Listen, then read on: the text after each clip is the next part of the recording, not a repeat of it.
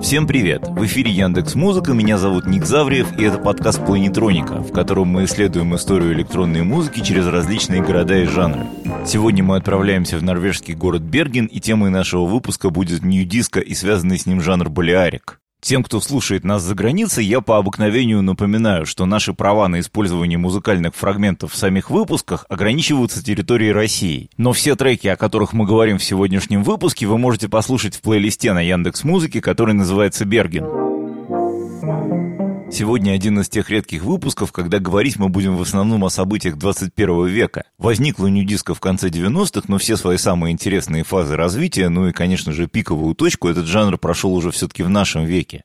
И как и большинство жанров 2000-х и 2010-х годов, нью-диско — это жанр синтетический. То есть он вобрал в себя элементы множества жанров и стилей и разных традиций. Поэтому мы выделяем нью-диско в отдельный эпизод, а не делаем его частью линейной истории диско как такового. Вторая причина в том, что при всей глобализации музыки в нулевые десятые годы нью-диско был одним из тех редких жанров, у которых был ярко выраженный локальный корень, локальная сцена. И процвела эта сцена именно в Норвегии, и в первую очередь в Бергене.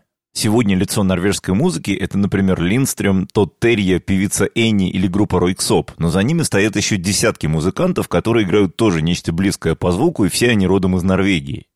Берген, город на западном побережье Норвегии, известен двумя вещами. Во-первых, это центр туризма. Туда люди ездят смотреть на фьорды. Это место действительно сумасшедшей красоты. С другой стороны, Берген – это что-то вроде норвежского Петербурга. То есть деловая административная столица страны – это Осло, а вот культурная – как раз Берген. Прежде чем углубиться в историю жанра, давайте скажем пару слов о так называемом скандинавском феномене. Начиная примерно с 90-х годов, северные страны, ну я здесь имею в виду и Швецию, и Норвегию, и Исландию, и даже Финляндию, неожиданно стали центрами музыкального экспорта, то есть оттуда появлялось огромное количество артистов в самых разных жанрах. Ну тут можно вспомнить и Бьорка, и Сигур Рос, и, например, группу Bombfunk MC, которая родом, вообще-то говоря, из Финляндии. И причин тут, наверное, несколько. Первая из них – это, собственно, глобализация музыкального рынка. То есть сейчас, будучи успешным финским или там норвежским или исландским музыкантом, гораздо проще попасть, что называется, в мировую обойму, благодаря интернету, ну и вообще глобальности пространства. Вторая причина, которой сами жители Европейского Севера чаще всего объясняют этот феномен, это то, что в этих странах действительно нечего делать. То есть половину времени там темно, как-то скучно, холодно, ну и одним из немногих развлечений становится музыка. Тем более, что в 90-е писать какую-то электронику стало можно уже и дома. Ну и третья причина, которую, конечно же, нельзя недооценивать, это, собственно, поддержка искусства со стороны государства. Потому что в Америке, чтобы заниматься музыкой, нужно или чтобы эта музыка приносила тебе денег, ну или нужно параллельно иметь то, что называется day job. Дневную работу, которой ты занимаешься, ну, какую-то основную массу времени, которая позволяет тебе, что называется, платить по счетам. А в Северной Европе очень много каких-то культурных грантов. То есть, если ты музыкант, если ты выпускаешь диски, даешь концерты, то государство охотно тебя поддерживает, чтобы ты продолжал этим заниматься и как-то поддерживает, что называется, честь страны. Если говорить конкретно о Норвегии, то гранты эти появились в тот момент, когда в Норвегии нашли нефть. То есть из не самой передовой аграрной страны Норвегия превратилась в современную нефтяную державу. К концу 80-х годов Норвегия в музыкальном плане была известна миру, ну, по сути дела, тремя вещами. Во-первых, это композитор Эдвард Грик, во-вторых, это норвежский блэк метал, и в-третьих, это группа Аха, которая в середине 80-х выстрелила на мировом уровне. Аха, тем не менее, для многих стали примером, и первые ласточки норвежской независимой музыки как-то в конце 80-х начали появляться и даже прорываться за пределы страны. Одной из таких групп был этериал рок-коллектив под названием «Бельканта». На клавишах в нем играл Гейр Йенсен, а вокальные партии исполняла Аннели Дрекер, которую мы много лет спустя услышим в группе Ройксоп. В 89 году Гейр Йенсен покидает Бельканта и начинает записываться сольно – Первая пластинка у него выходит под именем Блип, а потом он выбирает себе псевдоним Biosphere. Поскольку со времен Бельканта у Гейра уже были какие-то международные контакты, то он довольно быстро получает контракт с лейблом Apollo, с облейблом бельгийского R&S. Ну и вообще становится международно известным электронщиком. Для локальной норвежской сцены Гейр Йенсен становится таким патриархом и одновременно человеком, открывшим Норвегию миру, а мир Норвегии. При выдаче Нобелевской премии по литературе одно из соображений – это то, что писатель открывает свою страну миру, то есть наносит ее на мировую литературную карту. Вот если бы существовала музыкальная Нобелевка, то от Норвегии ее обязательно получил бы как раз Гир Йенсен. Но при этом его музыка по звучанию очень далека от того, что мы сейчас называем норвежским звуком. Он записывает такой ambient техно, то есть музыку очень холодную, очень такую хмурую и довольно медленную. Тем не менее, заполярный город Тромс, откуда, собственно, родом Йенсен, становится первым центром как раз норвежского диска, но происходит это очень не сразу. Поначалу там появляются техно и хаос. Приносит его туда Пер Мартинсон, который называет себя Mental Overdrive, и Бьорн Торски. Вдохновившись примером Йенсена, они съездили в Англию, насмотрелись на то, что там происходит, привезли пластинок и решили устроить, как они говорят, первый норвежский рейв. Выглядел этот рейв так. Сначала Пер ставил пластинки, а Бьорн танцевал, а потом Бьорн ставил пластинки и Пер танцевал. Больше там никого не было. Шумный в кавычках успех этого мероприятия парней нисколько не смутил, и они, в общем, довольно быстро научились записывать сами довольно интересные танцевальные треки. Причем поначалу они активно хватались за все подряд, меняя стиль с каждой новой пластинкой. Это могло быть и техно, и хаус, и какие-то эмбиент опусы в духе Гейра Йенсена, а первая пластинка, которая у них вышла в Англии в начале 90-х, это вообще был такой happy breakbeat. Они выпустили один сингл под именем Open Skies на лейбле Reinforced, которым рулили музыканты из группы For Hero. К середине 90-х норвежцы уже неплохо зарекомендовали себя в Европе. Mental Overdrive издаются в Бельгии на R&D, Торски со своим проектом из Мистика издаются в Голландии, но при этом их не принято относить как бы к единой сцене, еще нет норвежского звука. Ну а если что-то и принято связывать с Норвегией, то как раз вот эту вот медленную, холодную эмбиент-техно-музыку. Важным связующим звеном между эмбиент-техно и тем диско-звуком, который мы связываем с Норвегией сейчас, стал Руны Линдбек. Он из числа тех музыкантов, что выпускают огромное количество треков под самыми разными именами. У него очень много совместных проектов с разными персонажами. И увлекался он при этом всем подряд. Это были и техно, и хаос, и джаз, и какой-то даунтемпо. И, кажется, диско-корень в норвежскую музыку привнес именно он. Ну, то есть диско там понемногу увлекались все, но, кажется, если бы не Линбек, то у норвежцев получилось бы что-то вроде френч-тача для бедных. В 96-м Линдбек выпускает дебютный альбом «Трио Алания», куда кроме него входит двое музыкантов, которые чуть позже образуют группу Ройксоп. На этой пластинке хватает всего от эмбиента до драм н бейса, но некоторые треки звучат как такое образцово-показательное, заторможенное вальяжное диско. А год спустя у группы Those Norwegians, где лидером тоже был Линдбек, выходит первый единственный альбом «Казинский парк». И это вот, наверное, как раз один из первых образцов так называемого норвежского булиарика.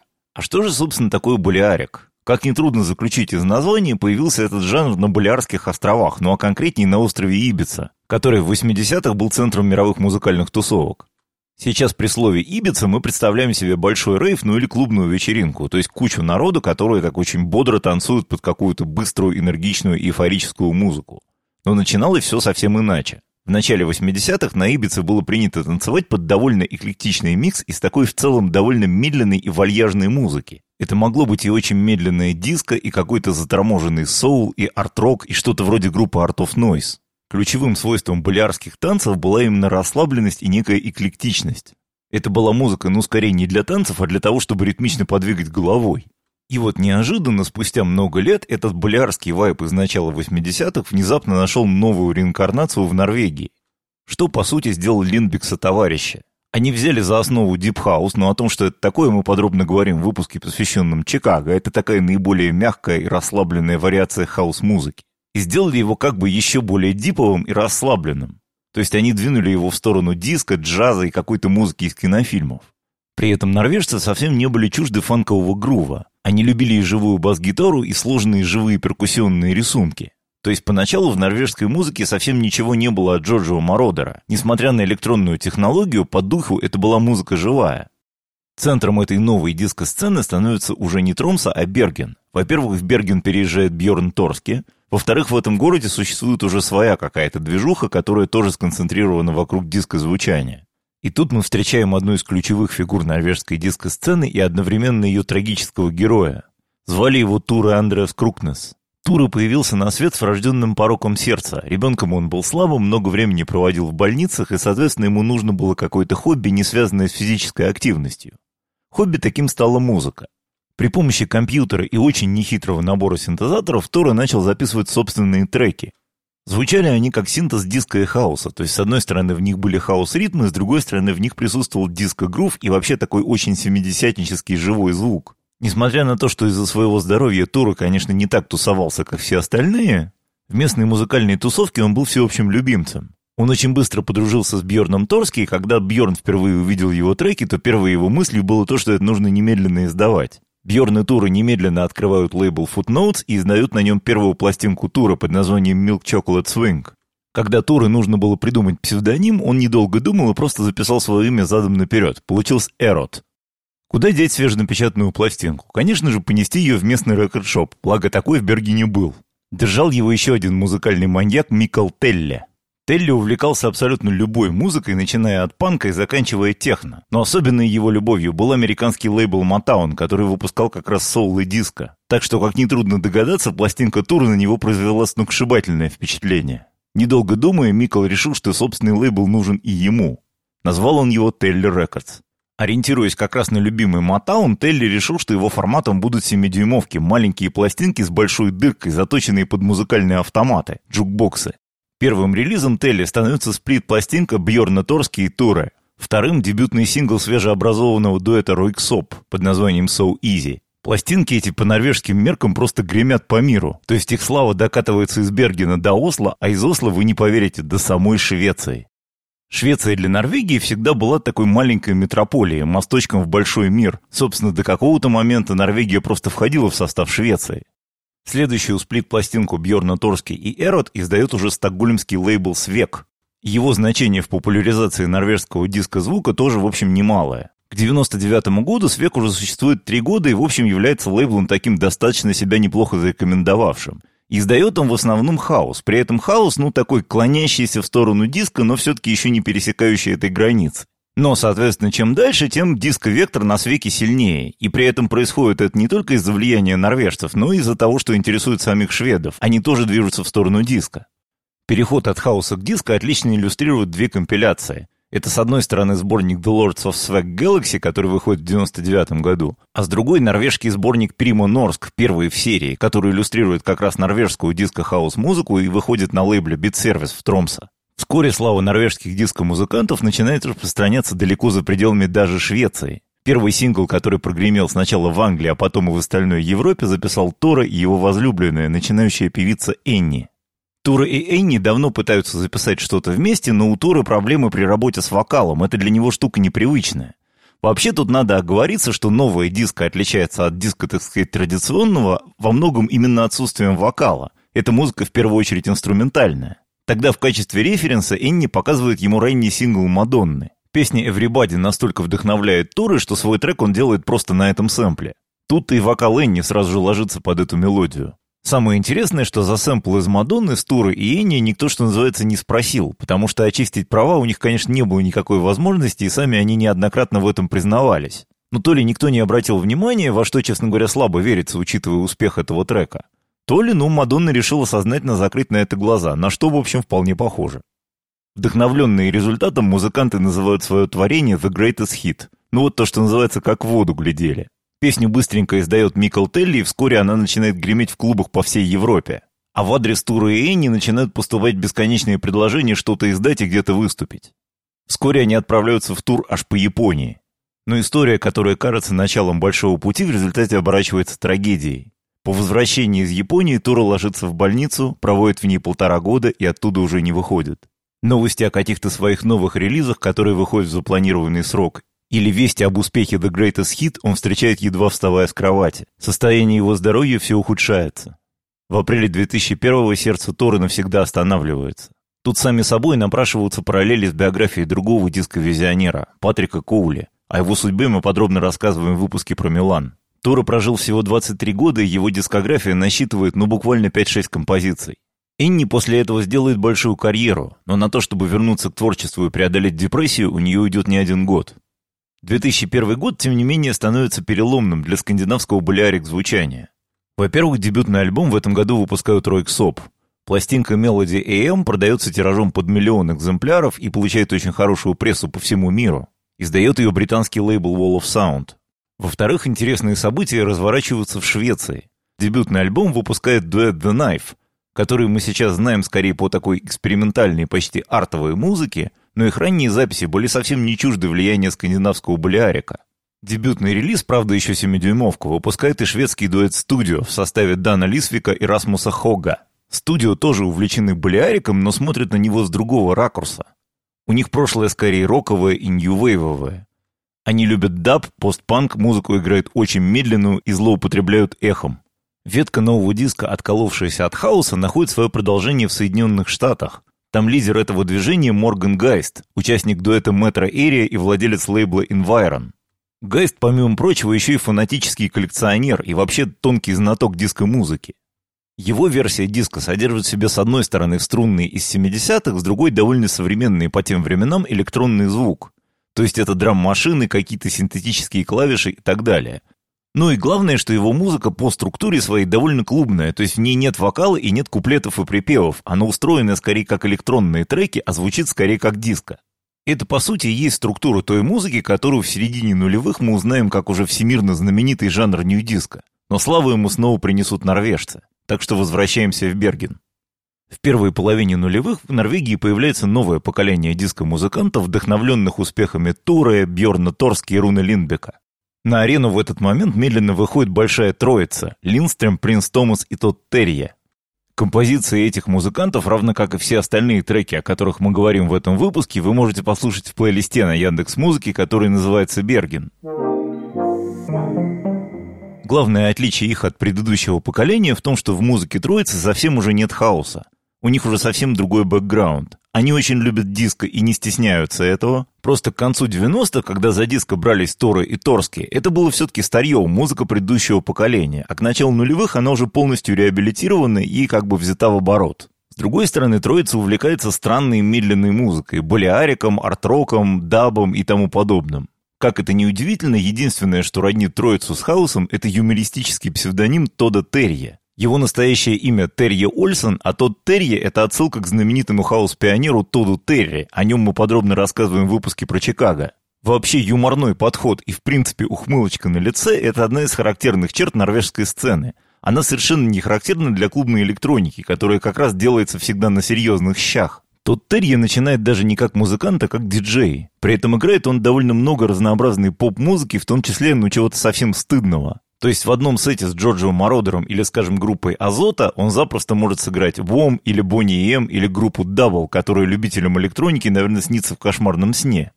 Эти как бы стыдные треки он открывает миру заново, то есть он на самом деле подчеркивает то, что они интересно звучат, строятся на каких-то интересных ходах и так далее. Для этого Терье часто делает реэдиты. Reedit — это вообще отдельная часть дискокультуры, о которой надо, наверное, сказать поподробней. В чем отличие Reedit от ремикса? Ремикс — это все же во многом творение его автора, то есть не автора оригинала, а именно того, кто делает ремикс. Reedit — штука сугубо утилитарная, в ней используется практически только оригинальный материал. И делаются они с двумя целями. Первое — это чтобы трек можно было просто нормально играть в диджей-сетах. Дело в том, что диско-барабанщики часто играли не под метроном, поэтому бит у них был неровный, и сводить это было очень тяжело, в отличие от ровного электронного диска, который был записан под идеальный бит драм-машины. Во-вторых, в реэдитах можно было как-то перестраивать структуру трека, ну, например, удлинять инструментальные куски и сокращать либо вообще вырезать вокальные. Сеты Тодда Терье почти целиком состояли из его же собственных реэдитов. Их он сделал сотни. Причем набор этих треков очень необычный. Там есть и какие-то совсем ноунеймы, и диско-классика, и что-то совсем уж неожиданное, типа Демиса Русоса. Принц Томас, так же как и Дэн Лиссвик из шведской группы Studio, очень любил даб и делал диско максимально заторможенным и тонущим в эхе. По сути дела, с диско он делал примерно то же самое, что в свое время Мориц фон Освальд сделал с техно. Он как бы убирал из него самые яркие моменты и оставлял длинные психоделические бриджи, тонущие в реверберации. Вкусы Линстрима были довольно эклектичными. Он, например, любил спейс-электронику и крауд-рок. Но основную ставку он делал как бы на новый Energy. То есть музыку хоть и инструментальную в массе своей, но и эйфорическую и энергичную. В каком-то творческом смысле Линстрим приходился двоюродным племянником Патрику Коули. И трек, который поднимет норвежское нью-диско на новый уровень, записал именно он. Речь про композицию «I Feel Space» 2005 года. На фоне всего того, что делали до этого норвежцы, I Feel Space звучал очень электронно и очень мелодично. Там совсем не было хаоса, фанка и так далее. А вот влияние Патрика Коули или Джорджа Мородера как раз чувствовалось. Это была именно что космическая музыка. I Feel Space удивительным образом объединяет вокруг себя людей с совсем разными вкусами и эстетическими представлениями. С одной стороны, композицию очень любит голландский диск-жокей АФ. Трек даже попадает в чарт его радиостанции Интергалактик FM – это уж совсем пробитые партизаны и противники всякой коммерции. Тем самым как бы признается, да, этот чувак true, это настоящее диско, оно держится корней. С другой стороны, Eiffel Space — это планетарный клубный хит, его играют диджеи-суперзвезды типа Саши и Пита Тонга. А пластинку, изданную первоначально на собственном лейбле Линстрема Fidelity, переиздает немецкий Playhouse, лейбл модный и конъюнктурный во всех отношениях. Линстрем и Принц Томас, а они часто играют дуэтом, становятся прямо-таки гигантскими звездами. Их зовут играть во все возможные клубы, они записывают Essential Mix или микшируют поп и рок-музыкантов. В частности, Франц Фердинанд LCD Sound System. Вообще, нью-диско ремиксы в середине нулевых становятся примерно такой же модной вещью, как хаос-ремиксы в середине 90-х. И занимаются ими, естественно, не только Линстрем и Принц Томас, но и вся норвежская диско-когорта от Ройксоп до Диск Йоки. Важную роль в популяризации норвежского диска играет и лейбл Small Town Super Sound. Это довольно большой издатель, на котором выходит музыка совсем разная, то есть это может быть и рок, и джаз, и электроника, и чуть ли не классика. Но вот диско в их каталоге занимает важное место. Сначала они подписывают Mental Overdrive, который к этому моменту тоже уже увлекается диско, потом Линстрема и Бьорна Торски, а потом и Энни, в чьем мейнстримовом успехе они играют очень важную роль. Примерно к 2007 году весь мир уже помешан на нью-диско. За неимением большого количества новых жанров именно оно объявляется звучанием 21 века. Конечно же, слава жанра уже выходит далеко за пределы Норвегии и играют его далеко не только норвежцы. Например, на британском Law Recordings, которым руководит заедлый коллекционер и любитель диска Джон Тай, выходит компиляция Milky Disco, и там собирается публика очень разная, начиная как раз с Линстрима и студио и заканчивая швейцарской группой Inflagranti или британцами The Emperor Machine. Самый неожиданный персонаж в этой компании – это IDM-ветеран Люк Вайберт. Здесь он представлен своим дископроектом Carrier District. В Британии звездой нового диска становится Пит Херберт, известный также под именем Реверса 68. В Ирландии Джон Дейли. В Бельгии зажигается звезда дуэта «Аэроплан». Они выпустят череду довольно ярких синглов и альбом, но прославятся даже не этим, а своими ремиксами, в первую очередь на мейнстримовых музыкантов. В этом качестве они работают, например, с Грейс Джонс, Робби Вильямсом, Cut Copy и Friendly Fires. И, наверное, интерес к жанру со стороны медийных персон такого масштаба – это лучший показатель как раз популярности нью-диско. Появляются даже продюсеры из довольно экзотических стран. Например, Богдан Иркюк представляет Болгарию, а Илья Рудман – Хорватию. В Финляндии отличное нью-диско записывает дуэт Putsch 79. Вливается в нью-диско движение и австрийский дуэт Тоска в составе Руперта Хубера и Рихарда Дорфмайстера. Их мы хорошо знаем с 90-х годов как активных участников даунтемпо-сцены. И это как раз путь очень логичный, потому что от даунтемпо до нью-диска через балеарик в общем один шаг. Иногда рейды на территорию нью-диско будут совершать уж совсем неожиданные люди. Например, немецкий транс-патриарх Майк Ван Дайк. Он запишет пару очень неплохих нью-диско синглов под именем Майк Фанк. Появляется даже анонимный проект. Дуэт называет себя Tiger and Woods и всячески эксплуатирует тему гольфа. Их альбом, например, называется Through the Green, то есть через гольфовое поле. Их музыка — это практически реэдиты. Зачастую их треки строятся на длинных цитатах, как, например, композиция Gin Nation, которая построена из диско-трека группы Imagination. Тайгер и Вудс даже дают концерты, но лиц своих не показывают, скрывая их за огромными бейсболками. Опять же, маскируясь под гольфиста Тайгера Вудса. Свои личности Тайгер и Вудс раскроют только много лет спустя. Ими окажутся два итальянца, Марко Пассарани, ну, ветеран очень разной музыки, там от техно до IDM, и Валерио Дельфи. Вообще, нью-диско-сцена в Италии себя будет чувствовать очень неплохо. Все же диско-традицию, что называется, не пропьешь. В качестве хита, который гремел далеко за пределами каких бы то ни было жанровых тусовок, а также фигурировал во всевозможных хит-парадах и получал совершенно восторженные рецензии, Нужно вспомнить песню «Blind» американского проекта Hercules and Love Affair и Enemy. Она к тому же стала большим ЛГБТ-хитом, в общем, наделала крупного шума, скажем так. Строго говоря, группу Hercules and Love Affair никто впрямую к нью-диско не относил. Они переиграли много всего разного, и в первую очередь это скорее хаус-проект. Но композиция эта много игралась в нью-диско-сетах, ну и, в общем, в определение жанра вполне вписывается. Но вернемся в Скандинавию. В конце нулевых в качестве реакции на успех энергичного и в каком-то смысле попсового нью-диска рождается тенденция абсолютно противоположная. Музыканты ищут звука помедленнее и позадумчивее, ну и, естественно, это снова приводит их к балеарику. В Швеции лидерами этого движения становятся уже много раз упомянутые студио и их лидер Дэн Лисвик. Их каждая новая пластинка будто бы звучит еще медленнее предыдущей. То есть в какой-то момент они ухитряются делать диск с темпом ну чуть ли не 70 ударов в минуту. Под это даже головой не подвигаешь. При этом шведы очень востребованы в качестве авторов ремиксов. Они ремикшируют, например, трек группы Рубис новых клиентов Микола Телли и даже вещь Кайли Миноук. Там же в Швеции появляется дуэт «Фонтан», который идет еще дальше. С одной стороны, у них вроде бы есть вот этот заторможенный балеарик диско-бит. С другой стороны, они явно очень любят арт-рок и психоделию. Музыка у них становится сложной и прогрессивной, но и для клубов она уже совсем непригодна. Любовь к арт-року и психоделии, однако, становится сильной движущей силой нового балеарика. Как водится, источников вдохновения часто становятся фигуры, но если не забытые, то, по крайней мере, пользующиеся дурной репутацией или, скажем так, отчаянно немодные. Одной из таких фигур становится арт-рок-патриарх Алан Парсонс. Музыки Алан Парсонс Project вдруг начинают и подражать, и сэмплировать ее длинными кусками. Так делает, например, дуэт Quiet Village, взявший название в честь инструментальной пьесы 50-х годов. Помимо Парсонса их вдохновляет музыка из кино, например, Энио Мариконе. Похожей дорогой идет немецкий музыкант Рито фон Гюнтен, использующий псевдоним Low Motion Disco. В каком-то смысле этот звук растет корнями от музыки, например, Руны Линдбека конца 90-х. Но, разумеется, новое поколение подняло Балиарик на новый уровень. Тот же самый британец Джон Тай, которого мы сегодня уже упоминали, стартовав с Балиарик диска, уходит со своим проектом Seahawks совсем далеко в психоделические дебри.